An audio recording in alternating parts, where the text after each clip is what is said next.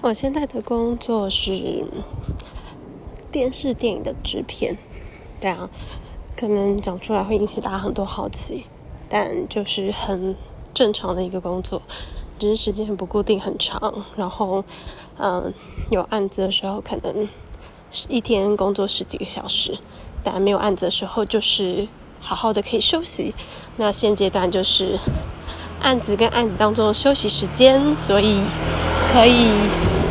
晚上有空在外面散散步，不然通常每天就是回到房间就会非常非常想睡，然后不然就是